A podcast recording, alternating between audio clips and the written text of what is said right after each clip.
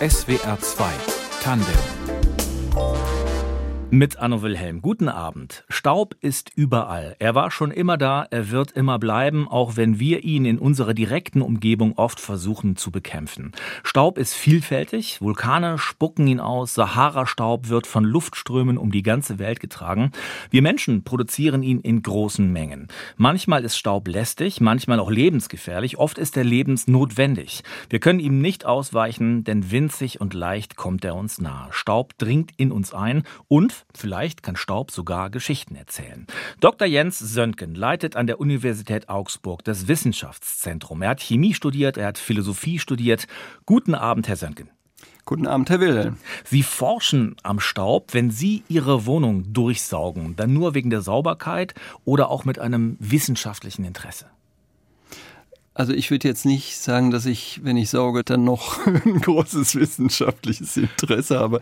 Ich glaube, das mache ich so wie alle Hörerinnen und Hörer auch, dass ähm, ja, das möchte ich möglichst schnell hinter mich bringen. Allerdings äh, muss ich sagen, wenn man sich lange damit beschäftigt, saugt man schon ein bisschen anders. Zum Beispiel äh, lüftet man dann, weil man dann doch ist einem irgendwie bekannt, dass dabei halt auch doch Staub aufgewirbelt wird und es ganz gut ist, wenn man eben die Fenster auf hat. Weil der Staub dann rausgeht schon mal. Ja, genau. Dann hat man so ein bisschen Austausch. Äh, ich meine, man riecht das auch, dass die Luft durch das Saugen jetzt nicht so deutlich verbessert wird. Man riecht auch, wenn irgendwas im Staubsaugerbeutel nicht so ganz in Ordnung ist, weil man vielleicht irgendwann mal Wasser aufgesaugt hat. Insofern hat man dann doch ein bisschen anderes Verhältnis dazu, ja. Wenn Sie in so eine Staubflocke reingucken, können Sie dann am Staub erkennen, wer in der Wohnung lebt? Äh, also so direkt jetzt nicht, äh, weil da steht ja nicht auf den Fasern drauf, von wem die jetzt stammen. Aber was man schon kann, es sind ja viele Haare beispielsweise im Staub. Und ähm, wenn es jetzt etwa Tierhaare sind, äh, das kann man dann schon identifizieren. Also das, das ist so ein eigener, ähm, ja im Grunde Wissenschaftszweig, wie man die Staubfluse lesen kann. Da gibt es dann Wörterbücher, ja. Wenn man ihn ganz genau anguckt, dann besteht ja der Staub aus ganz kleinen bunten Teilen eigentlich. Was macht ihn denn für unser Auge grau, unseren Hausstaub? Also meistens ist der Hausstaub grau in unseren Gegenden und das ist einmal natürlich so die Mischung, wenn, wenn sozusagen so rote Faser, blaue Faser, grüne Faser, gelbe Faser so zusammenkommen, dann gibt's halt grau als Farbmischung, aber das sind auch die Hautschuppen. Also der Mensch verliert ja notgedrungen irgendwie eine Menge Hautschuppen so über den Tag. Äh, das sind dann schon so im Grammbereich und die äh, ja im Grunde decken den Staub ab und dann ist er grau, ja. Mein Gast in SWR 2 Tandem ist der Philosoph und Forscher Jens Söntgen, der in die Welt des Staubes guckt. Staub hat viele Gesichter, es gibt ihn in unendlichen Mengen. Ein Teil davon versuchen wir ja wegzusaugen, auszusperren. Herr Söntgen, wir haben eben schon mal in den Hausstaub reingeguckt. Sie sagen, da sind zum Beispiel äh, menschliche Hautschuppen drin. Woraus besteht der Staub denn eigentlich noch? Was ist da alles drin?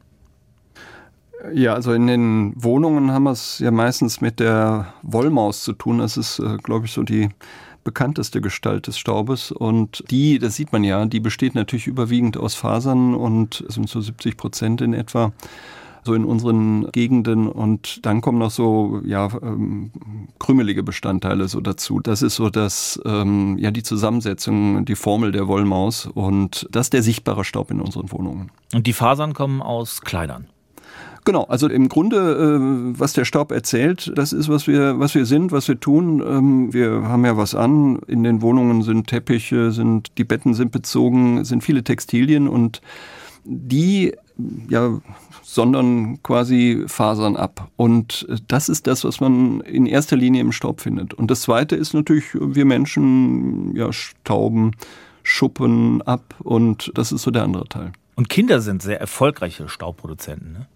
Richtig, ja. Also wenn man, wenn man so durch die Wohnung geht, dann hat man sozusagen so, äh, ja, im, in der Diele, da hat man dann den gröberen Staub, also die Grobstaubfraktion. Das, das ist das, was man von den Schuhen irgendwie mit reinträgt. Das ist der Sand vielleicht, ähm, der Split im Winter oder auch das Salz. Das hat man also in erster Linie in der Diele und im Kinderzimmer, das ist ein echter Hotspot der Staubentwicklung, weil ja weil die Kinder sich natürlich sehr viel bewegen und dabei entsteht eben auch sehr viel Staub. Da wird dann viel Staub aufgewirbelt und äh, den sieht man dann auch, ja. Sie sagen, Staub ist ein Nomade, der reist um die Welt. Kann denn in unserem Hausstaub auch so Vulkanstaub oder, oder Sahara-Staub drin sein? Ja, also das, das würde ich äh, unbedingt so sehen. Äh, Vulkanstaub vielleicht ein bisschen seltener, weil dann äh, kommt es äh, im Grunde auf den Vulkanausbruch in der Nähe an oder dass er kräftig genug war, um in große Höhen zu kommen. Aber also zumindest bei uns jetzt in Süddeutschland, da ist sehr viel ähm, oder sehr oft auch Sahara-Staub unterwegs, also 40 Mal im Jahr. Und in diesem Jahr war es unglaublich gut sichtbar. Also da war wirklich der ganze Himmel, der ganze, äh, ja, die ganze Luft war fast gelb von Sahara-Staub und man muss den richtig zusammenkehren und der ist dann natürlich auch in den Wohnungen. Es ist aber auch kosmischer Staub drin, also es kommt ja auch so ein kleines bisschen sozusagen aus dem Weltall noch zu uns und all das findet sich sozusagen in so einer bunten, multikulturellen Gemeinde zusammen und bildet dann die Wollmaus. Wenn wir Staub sehen, dann hat sich ja schon einiges davon angesammelt. Wie vermehrt der sich denn? Ja, der kann sich auch vermehren. Äh, in erster Linie wächst er aber nach. Also das heißt, dass sozusagen immer wieder neu von den Pullovern und Kleidungsstücken eben sich Fasern absondern. Das sieht man ja auch, dass sie halt dünner werden im Laufe der Zeit mit dem Gebrauch. Aber es kann tatsächlich auch der Staub sich äh, sozusagen vermehren, dann nämlich, wenn bestimmte Lebewesen drin unterwegs sind, nämlich die äh, Schimmelpilze. Und die ähm, produzieren dann Sporen und dann entsteht neuer Staub. Das ist besonders fatal in Staubsaugern, wenn die innen feucht sind und anfangen zu schimmeln, dann erzeugen die mehr Staub, als sie einsaugen. Guter Haushaltstipp. Ja, die muss man, also die muss man wirklich pflegen, die Staubsauger, damit die auch ihre Arbeit gut verrichten. Wir können ja manchmal im Sonnenlicht so Staubpartikel tanzen sehen. Wie bewegen sich denn diese Staubteilchen? Ja, das ist im Grunde was sehr Meditatives, wenn man die sieht, manchmal auch beängstigend, wenn man dann so diese Ströme abends sieht, äh, wenn so ein LED-Licht so quer da durchscheint und man denkt, und das atme ich alles ein. Aber eben die bewegen sich tatsächlich, also auf und ab. Man sieht ja die feinste Luftströmung durch den Staub.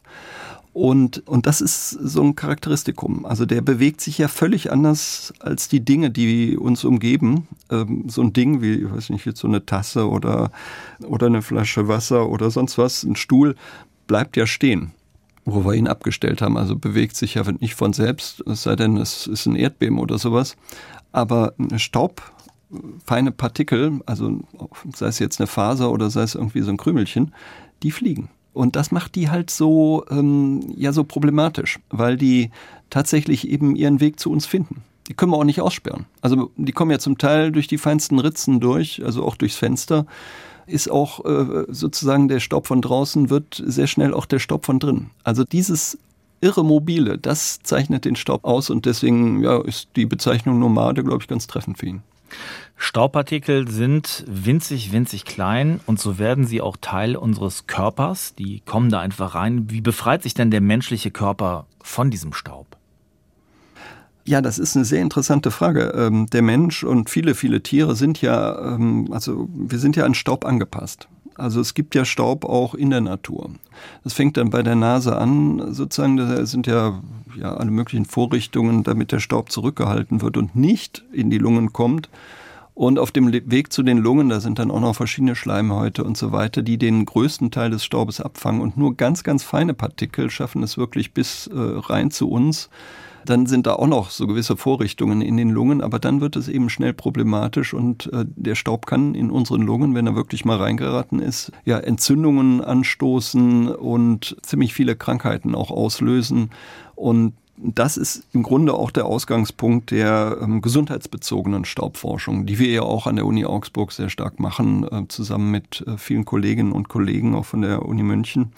Und äh, wir versuchen tatsächlich ähm, Maßnahmen uns auszudenken, wie kann man den Staub in der Luft, vor allem in der Stadtluft eben äh, etwas mindern, weil das für die Gesundheit einfach nur Wohltat ist. Welche Stäube sind denn in unserer direkten Umgebung konkret so gefährlich für uns? Welche gilt es denn zurückzuhalten? Wir kennen ja natürlich einige. Wir kennen Feinstaub, wir kennen Asbest zum Beispiel.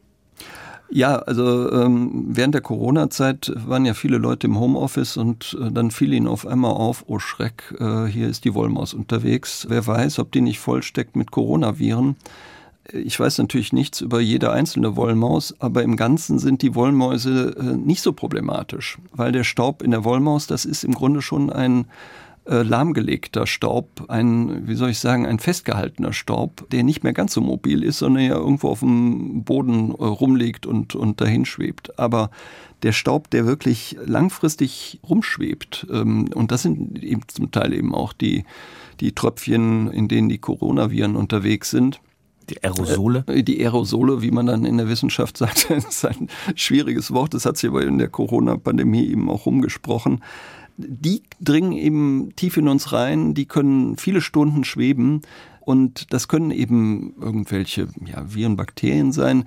Das ist aber oft, äh, sind das auch Rußpartikel aus allen möglichen Verbrennungsprozessen, die dann tief in uns eindringen, der sogenannte Feinstaub. Das ist es, was die Stadtluft eben teilweise so problematisch macht. Und ja, und das sind eigentlich auch die Partikel, die tief in uns reinkommen die also alle ja, Schleusen, die die Natur erfunden hat und Filtersysteme umgehen können und äh, wirklich in der Lunge ankommen und da entzündliche Prozesse anstoßen. Also um die geht's, die sind äh, in der Tat problematisch. Und das sind Feinstaub und was noch? Ja, genau, das sind Feinstaub, ähm, das sind feine Tröpfchen, an hm. denen sich die Viren festhalten. Und dann gibt es natürlich noch aus der Natur sozusagen als Beigabe gibt es dann noch die Pollen, also das, was alle Allergiker kennen. Das, das sind auch natürlich Partikelchen, die sehr fein sind, in uns eindringen können und ja, wo man gerne wüsste, wie man die mindert und wie man die vermeidet. Jens Söntgen ist Philosoph und Chemiker und mein Gast heute in SWR 2 Tandem. Und eine seiner Leidenschaften als Wissenschaftler, das ist der Staub. Lassen Sie uns, Herr Söntgen, auf Staub gucken, von dem wir gar nicht genug kriegen können. Zum Beispiel Blütenstaub. Der ist überlebenswichtig, auch für uns Menschen. Was kann der? Wie bewegt er sich? Ja, also wenn man jetzt so wie ich im, in so einem gesundheitsbezogenen Bereich tätig ist, dann denkt man natürlich sehr schnell, dass der Staub insgesamt äh, irgendwie lästig ist oder gesundheitsschädlich ist. Und das stimmt natürlich, ist aber auch nur ein Teil der Wahrheit. Und deswegen, was Sie sagen, ist ganz richtig. Also der Staub äh, hat in der Natur auch eine ganz große und positive Rolle und, ähm, und das Sichtbarste ist der Blütenstaub. Also wenn es den nicht gäbe oder auch nur wenn dessen Transport irgendwie unterbunden wird, dann, ja, dann gibt's halt keine Ernten. Dann gibt's keine Früchte, dann gibt's ähm, kein Brot, dann gibt's keinen Wein, dann gibt's nichts. Und das Problem ist eben, dass das teilweise auch schon passiert auf dieser Erde. Wie ist der unterwegs, dieser Blütenstaub? Ja, da gibt's ja einmal die Pflanzen, die sozusagen äh, sich auf den Wind verlassen die Windblütigen, die haben dann auch keine auffallenden Blüten, also wie die Fichte, die kennen wir alle, wenn es irgendwie so alle paar Jahre gibt, so einen irren Schwefelregen. Ähm, das ist der Fichtenblütenstaub, also die macht es nur mit dem Wind. Aber sehr viele brauchen halt Boten mhm. und das sind die Insekten. Und wenn die Boten ausfallen, dann haben diese Pflanzen eben ein Problem. Und das ist ein nicht geringer Teil auch der Pflanzen, von denen wir leben. Also insofern, genau, das, das ähm, gehört eben beim Thema Staub auch dazu, diese, diese wichtigen ökologischen Funktionen. Auch sehr wichtig für uns, für unsere Ernährung ist der Löss, also dieser sehr fruchtbare Boden. Wenn wir hier in den Südwesten gucken, da gibt es den Kraichgau, die Filderebene, das Rheingau, die Vorderpfalz, das Vorgebirge zwischen Köln und Bonn und so weiter. Das sind große Lössregionen und Löss ist auch Staub. Das ist Steinstaub. Wie entsteht der und wie lagert sich der in diesen, in diesen großen Mengen ab? Völlig richtig. Also das ist ein Boden, der kommt aus der Luft und ähm, das ist wie in der Wohnung. Also der, der setzt sich dann auch oft in den Ecken ähm, der Landschaften ab. Also äh, wenn es irgendwie kurz bevor es hochgeht, ähm, so wie bei uns auch sozusagen an den Wänden sich der Staub gerne absetzt. Also äh, das sieht man oft und der Staub kommt aus der Eiszeit. Da sind im Grunde so vor den Alpen durch das Eis sind die Gesteine so zermahlen worden. Und dann hat man ja im Eis sehr große Temperaturunterschiede und das erzeugt große Winde und die ähm, tragen dann eben diesen Staub äh, so ein paar hundert Kilometer weiter und da wird er dann abgelagert und der war für die ersten Ackerbauern im Grunde auch entscheidend wichtig, weil der ja keine Steine enthielt. Und darauf wächst das Getreide ganz hervorragend. Also insofern sind alle Lössböden, äh, das sind ganz alte Siedlungsplätze, und äh, bis heute sind das äh, für die Ernährung der Menschheit sind die Lössböden auch entscheidend. Also zum Beispiel in der Ukraine hat man eben auch einen Lössgürtel. Deswegen wird dort auch sehr viel Weizen angebaut. Und äh, wenn das ausfällt, das haben wir ja jetzt auch gesehen, was das dann für Probleme ähm, bereitet. Also es gibt Staub, der tatsächlich sehr, sehr wichtig ist und den die Menschen auch sehr lange kennen und sehr lange schätzen. Es gilt auch für den Sahara-Staub, den wir auf unseren Autos in diesem Sommer gehabt haben. Den muss man mühsam aus diesen Fensterdichtungen daraus popeln, aber auch der ist eigentlich extrem fruchtbar und er kommt wirklich in gewaltigen Mengen. 500 Millionen Tonnen im Jahr. Was macht ihn so fruchtbar? Ja, das, das ist wirklich ein ganz interessanter Staub. Die Sahara war eben nicht immer schon äh, eine Sandwüste, sondern zum Teil eben auch so, hm, gab es da sehr, sehr große Binnenseen, die dann ausgetrocknet sind und wo sich dann noch Reste von Fischen und so weiter finden. Also zum Teil kommt da eben auch noch ähm, ganz altes Fischmehl, wenn ich so sagen darf, also mit, mit über den Ozean, über das Mittelmeer und ähm, auch über die Alpen und lagert sich dann ab. Bei uns nicht so wichtig, weil wir ohnehin sehr fruchtbare Böden haben, aber anderswo beispielsweise in der Amazonasregion, da kommt dieser Staub auch noch an und da spielt er für das Ökosystem eben doch eine ähm, ziemlich große Rolle.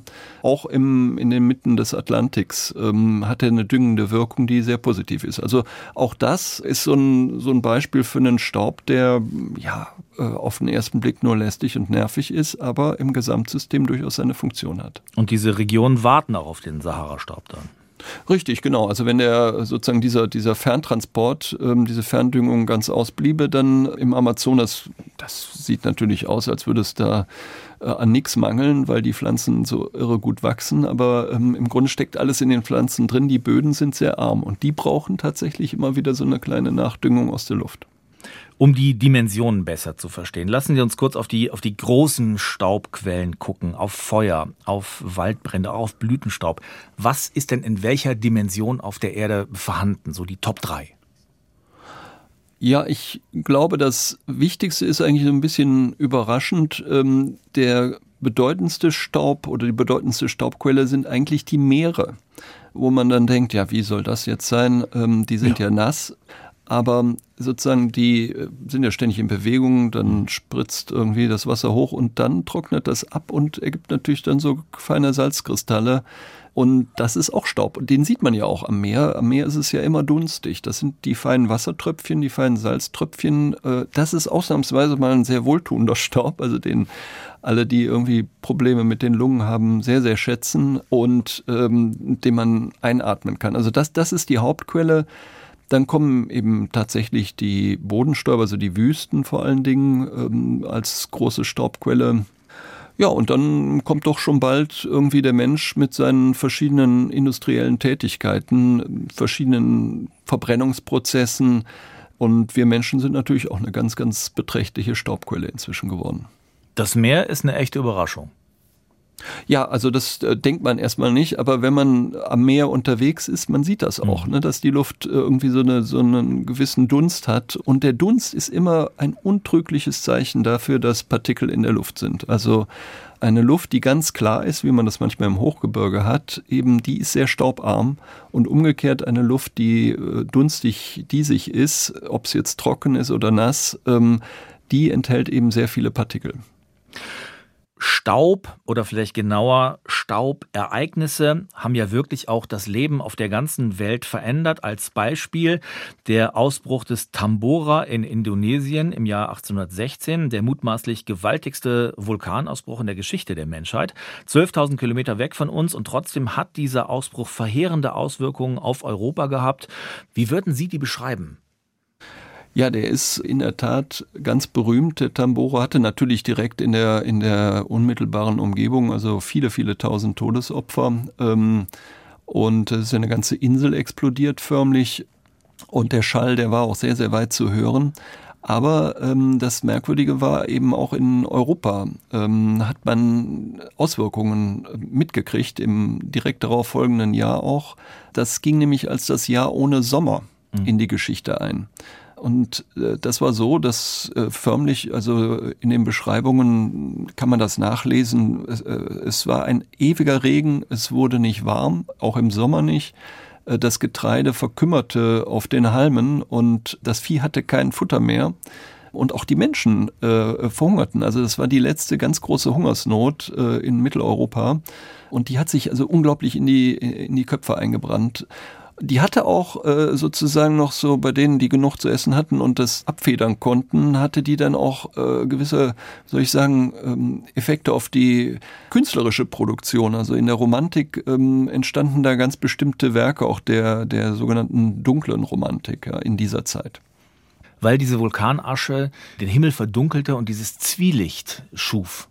Richtig, genau. Also das war, das war eben so, dass diese Aerosolpartikel, das waren ja eben auch Schwefelverbindungen, die auch wieder sozusagen so ja, Wassertropfen bildeten. Die führten dazu, dass im Grunde es permanent dunkel war und immer nur der Himmel so halb bedeckt war, zu wenig Sonne durchkam, dass im Grunde das ganze meteorologische System also durcheinander kam und, und die Leute dachten förmlich, der Weltuntergang äh, hat begonnen. Und da war zum Beispiel zu der Zeit auch der, äh, dieser britische Dichter, der Lord Byron, der war am Genfer See, äh, auch mit seiner Freundin Mary Shelley. Und die schrieb damals auch diesen Roman Frankenstein. Und der Lord Byron, der hat auch ein Weltuntergangsgedicht zu der Zeit äh, verfasst, nämlich der hat einfach die Situation ein bisschen verlängert. Da hat er gesagt, ja, es äh, wird gar nicht mehr richtig hell und das Zwielicht hält an. Irgendwann haben die Leute sozusagen so die letzten ja, Holzstücke verbrannt und äh, die Not wird immer größer. Also der hat das sozusagen nochmal zugespitzt. Also das, dieses Zwielicht, das, das erreicht uns äh, bis heute. Das, das hat eine unglaubliche Spur hinterlassen. Dann milderte sich das ab, schon im folgenden Jahr. Dann hatte man nur noch, nur noch im Grunde so ähm, auffallende Effekte, wie zum Beispiel sehr starken Sonnenuntergang, der dann sehr rötlich war und so Sachen. Aber es äh, konnte dann, konnten dann auch wieder Ernten eingefahren werden. Gast in SWR 2 Tandem ist der Philosoph und Chemiker Jens Söntgen. Herr Söntgen, Sie gucken als Forscher in den Staub hinein, darüber haben wir gesprochen. Sie gucken aber auch in das Feuer, so die Elemente, das ist so Ihr Überthema. Feuer ist ja auch eine bedeutende Quelle für Staub und es hängt eng damit zusammen, dass wir als Menschen ja einen Pakt mit dem Feuer geschlossen haben. Feuer hilft uns zu überleben, weil es uns wärmt, wir kochen damit. Was genau ist denn Feuer chemisch? Ja, also das, was wir auch äh, sehen, im Grunde, wenn Holz abbrennt, ähm, wenn Papier brennt und so weiter, das ist Feuer. Also das ist im Grunde eine Reaktion von irgendwelchen kohlenstoffhaltigen Materialien, wie ich es jetzt mal als Chemiker sagen würde, mit äh, Luftsauerstoff. Aber das Feuer ist im Grunde was ganz Natürliches. Also das, das gibt es in der, in der Natur, seitdem es Landpflanzen gibt. Also seitdem die ersten Pflanzen sozusagen aus dem Meer ähm, an Land kamen, das war im Devon, also vor so 300 Millionen Jahren, da traf die auch schon der Blitz und die verbrannten. Also seitdem ist das unterwegs und die Menschen sind eben die einzige Spezies, die gelernt hat, sich das Feuer sozusagen zum Partner zu machen, also die in Symbiose mit dem Feuer leben und, ähm, und zwar jetzt schon ziemlich lange und äh, für mich ist das auch einer der entscheidenden Schritte der Menschwerdung. Und das Feuer macht ja für uns alles Mögliche. Also wir, die Speisen werden gegart und werden auch haltbarer gemacht durch das Feuer. Ähm, Licht gibt es auch in der Nacht und Wärme äh, in, in kalten Jahreszeiten. Ähm, man kann alle möglichen Materialien da rausholen, also Keramik brennen, Metalle und, und, und, und. Und all das ist natürlich äh, super wohltätig und verschafft einem auch sozusagen so eine Distanz zur Natur, aber es kommt zu einem Preis. Also das Feuer hat nicht nur Vorteile. Und das zeigt der Staub, ja. Der Preis sind zum Beispiel die vielen Rußpartikel. Schon die Neandertaler, die haben ja geheizt mit Feuer. Ungefähr die Hälfte der Menschheit, die macht heute noch ihr Essen über offenem Feuer. Welche Wirkungen haben denn diese Rußpartikel, die dadurch in der Luft sind? Ich glaube, dass jetzt, ähm, wo doch wieder mehr Leute ihren Holzofen anwerfen oder sich überhaupt einen beschafft haben, machen doch viele Leute die Erfahrung mit beißendem Qualm aus dem Ofen, wenn es nicht so richtig brennt. Ähm, und dass das doch äh, ziemlich auch zum Husten reizt, äh, vor allem in die Augen beißt. Ne? Und wenn man dem natürlich ständig ausgesetzt ist, also weil man im Grunde nicht an einem Herd, an einem Elektroherd kocht, sondern äh, wirklich mit Feuer, ja, dann äh, sind Augenerkrankungen die Folge, Lungenerkrankungen. Und das ist in der Tat eine, eine ganz wichtige äh, Sache ähm, für die Weltgesundheit. Also dass, dass man versuchen muss, sozusagen, dass die Leute, die noch mit ihre Speisen am Feuer zubereiten, wenigstens irgendwie eine, eine Art Kamin in ihrem Haus, in ihrer Hütte haben, der die, ja, den Rauch rausbringt. Also das, was für uns ganz normal ist, ähm, das ist für viele eben im Grunde ja etwas, was erst noch passieren muss. Lässt sich die Dimension dessen, was wir Menschen mit dem Feuer an Partikeln verursachen, lässt sich das irgendwie in Worte fassen?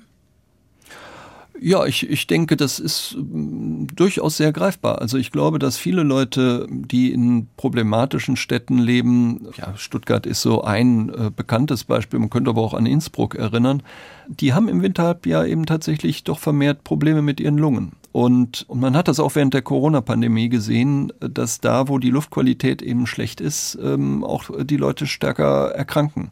Was ja auch kein Wunder ist, weil der Körper eben dadurch geschwächt ist. Und dann gibt es Städte, ja, äh, in Asien, wenn Sie da unterwegs sind, dann sehen Sie den Staub. Also Sie können nämlich die andere Straßenseite gar nicht mehr sehen. So dick ist da die Luft und da werden dann ja auch morgens, dann wird dann gesagt, heute die und die Maske anziehen. Also der, da ist ja eine Luftqualität, die können wir uns gar nicht mehr vorstellen. Und die Leute leiden drunter und sterben dann auch wesentlich früher. Jetzt wird ja in unserem Alltag hier bei uns das Feuer in unserer direkten Umgebung eigentlich immer weiter zurückgedrängt. Es wird ersetzt, zum Beispiel durch LEDs oder auch durch, durch Herde. Wir haben ja hier meistens kein offenes Feuer mehr. Aber beim Grillen zum Beispiel, da gibt es überhaupt keine Kompromisse, egal wie viele Rußpartikel in der Luft sind. Da wollen wir ans offene Feuer. Ist das Grillen sowas Archetypisches für uns? Ja, ich habe mal mit einem brasilianischen Archäologen ähm, den hat man mal zu Gast und, ähm, und dann war der bei so einem Grillabend und dann sagte der, ja, das ist, ähm, das ist im Grunde wie bei den Indianern. Also die Männer sind beim Grill und die Frauen, die sind irgendwie bei den Salaten und Getränken und dann hat er sogar noch irgendeinen Stich dabei, wo das auch bei einem Indianerstamm bei den Tupinamba so war. Also das ist irgendwas ganz, ganz Archetypisches, so das Grillen. Und ähm, sicher, da sind wir natürlich den Partikeln ausgesetzt. Äh, auch beim Kochen, wenn man irgendwie so ein Steak scharf anbrät, dann hat man auch viele Partikel in der Luft. Ich glaube aber, was Sie, was Sie gesagt haben, das ist ganz wichtig. Also das war tatsächlich äh, das Feuer immer weiter zurückdrängen. Also es wird weniger geraucht und wenn dann nur noch eine E-Zigarette, die ja im Grunde jetzt äh, eben keine Verbrennung mehr hat, aber um all das herzustellen, muss am Ende doch irgendwo ein Feuer brennen, weil die ganzen Metalle müssen ja irgendwo erschmolzen werden, die ganzen Kunststoffe müssen destilliert werden.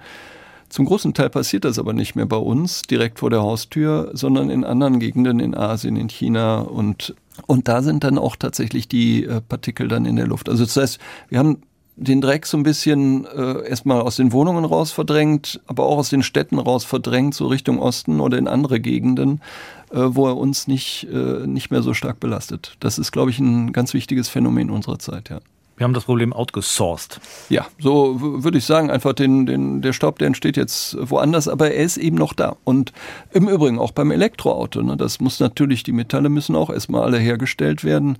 Und dabei entsteht auch Feinstaub und CO2. Aber ähm, im Betrieb ist das Auto dann in unseren äh, Straßen dann natürlich äh, emissionsfrei.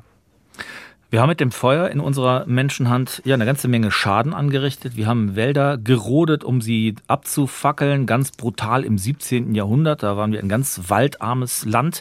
Wir töten mit Explosionsstoffen, wir zähmen das Feuer in Motoren, darüber haben wir gesprochen, und sorgen für immer mehr Emissionen. Wie müssten wir denn dieses Feuer nutzen, wenn das so wichtig, so existenziell für uns ist? Ja, also auf das Feuer werden wir, glaube ich, jetzt auch in den nächsten Jahrzehnten nicht verzichten können, obwohl so Visionen natürlich immer wieder aufkommen, so die klimaneutrale Gesellschaft. Aber wenn man sich die globalen Zahlen anguckt, die sprechen doch eine andere Sprache. Also auch das Kohlendioxid ist ja im Grunde die Asche aller Feuer und äh, ja, die Emissionen gehen ja nicht zurück, die steigen.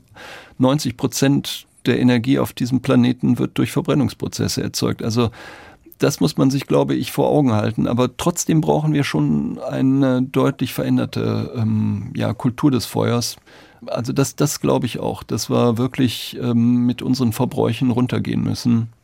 Und dieses exzessi exzessive Brennen auch, auch in den Fahrzeugen und Flugzeugen, also das muss tatsächlich äh, zurückgefahren werden. Ja, das glaube ich auch. Das ist aber auch möglich. Mein Gast in SWR 2 Tandem ist der Philosoph und Chemiker Jens Söntgen. Er leitet das Wissenschaftszentrum an der Universität Augsburg. Er lehrt Philosophie an Universitäten in Brasilien oder auch in Kanada. Herr Söntgen, was hat Sie denn an dieser Verbindung zweier eigentlich recht unterschiedlicher Wissenschaften, Philosophie und Chemie, gereizt? Ähm, ich glaube, äh, Chemie und Philosophie sind nicht immer so weit auseinander gewesen. Also es gab ja auch mal eine sehr bedeutende Phase in der Entwicklung der Chemie, die Alchemie. Und da haben sich die Leute ja äh, direkt als Philosophen bezeichnet. Und der, der Stein der Weisen, der war, war eben ein Lapis Philosophorum, also ein, wirklich ein Stein der Weisen. Oder der Weisheitsliebenden, wie man wohl, glaube ich, treffender sagen sollte. Und deswegen ist da schon so eine Verbindung angelegt von der Chemie zur Philosophie. Und ich habe die einfach mal ernst genommen und ähm, muss auch wirklich sagen, ich finde das total bereichernd, dass man nicht nur in einer Fachkultur unterwegs ist. Das finde ich eine, einen ganz großen Mangel unserer heutigen Wissenschaftslandschaft, dass die Leute im Grunde angehalten werden, sich äh, immer weiter zu spezialisieren aber man muss das Ganze im Blick behalten, sonst kann man auch keine vernünftigen Ratschläge geben, wenn man immer nur von seinem eigenen Mikroblickwinkel guckt. Also man muss eine gewisse Mehrsprachigkeit ähm, in sich aufrechterhalten und das versuche ich. Also das ist dann auch erfreulich und macht einfach mehr Spaß, weil man äh, in, in zwei wirklich ganz verschiedene Kulturen reingucken kann und die dann auch kreativ verbinden kann. Sie haben als Kind Ihre Chemielaufbahn klassisch mit so einem Chemiekasten zu Weihnachten angefangen. Was war da Ihr erstes Experiment? Oh, das ist eine gute Frage. Ähm, also ich erinnere mich, also früher waren ja wirklich, da konnte man richtig noch ordentlich was machen mit den Chemiekästen. Da waren dann auch richtig problematische, wie man heute sagen würde, Chemikalien drin. Heute aus Sicherheitsgründen nicht mehr möglich. Ja, ja, man hat manchmal das Gefühl, man darf nur noch mit Wasser und Salz experimentieren. Das ist aber nicht ganz so. Aber ähm, jedenfalls war es früher doch etwas sorgloser. Und ich meine, also woran ich mich sehr gut erinnern kann, ist Sauerstoff herzustellen und äh, mit dem Sauerstoff zu experimentieren. Ähm, mit Kaliumpermanganat habe ich das damals gemacht und dann wirklich so zu sehen, wie dann so ein abgebranntes Streichholz im Grunde dann irre aufgeflackert ist in dem Sauerstoff. Also das fand ich großartig. Und ich habe noch den Geruch von diesem sich zersetzenden Kaliumpermanganat in der Nase. Also das war ein Erlebnis. Und ich bin dann immer zu immer größeren Experimenten gegangen. Also ähm, und habe das im Grunde bis heute nicht, nicht aufgehört. Also ich experimentiere bis heute noch immer ganz gern, jetzt mit meinem Sohn dann zum Beispiel zusammen und finde das eine großartige Sache, dieses ja, Leben der Stoffe. Aber es gab keine größeren Sachschäden. Nee, also manchmal, wenn ich uns zurückdenke, dann denke ich, boah, da hast du aber Glück gehabt, weil ich doch dann manchmal etwas zu sorglos war. Ähm, aber es gab, ist nichts passiert, ja. Gott sei Dank. Was bringt uns denn näher an die Lösung eines großen Generationenproblems wie der Klimakrise? Wird das die Philosophie sein oder die Chemie?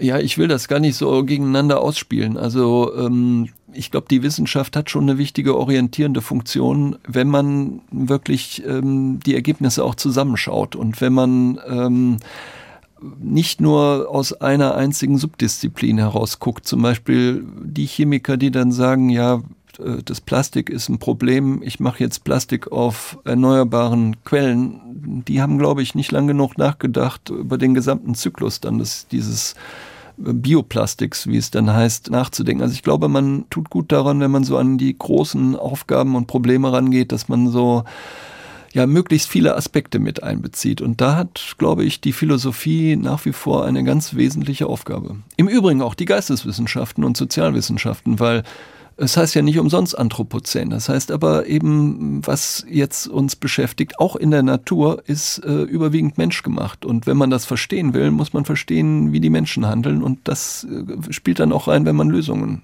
entstehen lassen will. Also im Zusammenwirken, so sehe ich das eher, da kommen wir der Sache dann schon näher. Dieses interdisziplinäre Arbeiten, das zeichnet ja auch Ihr Wissenschaftszentrum in Augsburg aus. Womit beschäftigen Sie sich denn jetzt gerade? Ja, wir haben so verschiedene Schwerpunkte. Also ein großer Schwerpunkt an der Uni Augsburg ist ja Umwelt und Gesundheit. Das ist äh, an der medizinischen Fakultät auch ein wichtiger Schwerpunkt, um den ich mich auch sehr gekümmert habe. Deswegen ja auch der Staub, weil ja die Luft ist unser wichtiges Nahrungsmittel. Und ähm, deswegen muss die Luftqualität eben in erster Linie auch sehr gut sein. Das ist äh, nicht das Einzige, aber es ist natürlich sehr wichtig. Also da haben wir eben ziemlich viele Sitzungen. Ja, was mich persönlich äh, eben tatsächlich so für meine eigene Forschung interessiert, das, wir hatten ja über das Feuer gesprochen. Das, das war mir wichtig, das zu verstehen, wie sich der Mensch mit dem Feuer sozusagen so von den anderen Tieren ähm, auch immer weiter entfernt und immer künstlichere Welten baut, die er mit dem Feuer ja auch am Laufen hält. Und jetzt im Moment arbeite ich eben am Wasser, weil ähm, so wie uns das Feuer sozusagen trennt oder der Gebrauch des Feuers trennt, äh, so verbindet uns das Wasser mit der Natur und erinnert uns an unsere eigene Natürlichkeit. Und ja, und dem gehe ich im Moment nach. Dann wünschen wir Ihnen und im Ergebnis auch uns allen viel Erfolg bei Ihrer Arbeit. Ja, vielen Dank. Unser Gast in SWR 2 Tandem war der Philosoph und Chemiker Jens Söntgen. Ganz herzlichen Dank für Ihren Besuch. Ja, ich danke Ihnen und noch einen schönen Abend, Herr Wilhelm. Die Redaktion hatte Rudolf Linzen. Mein Name ist Anno Wilhelm. Schönen Abend.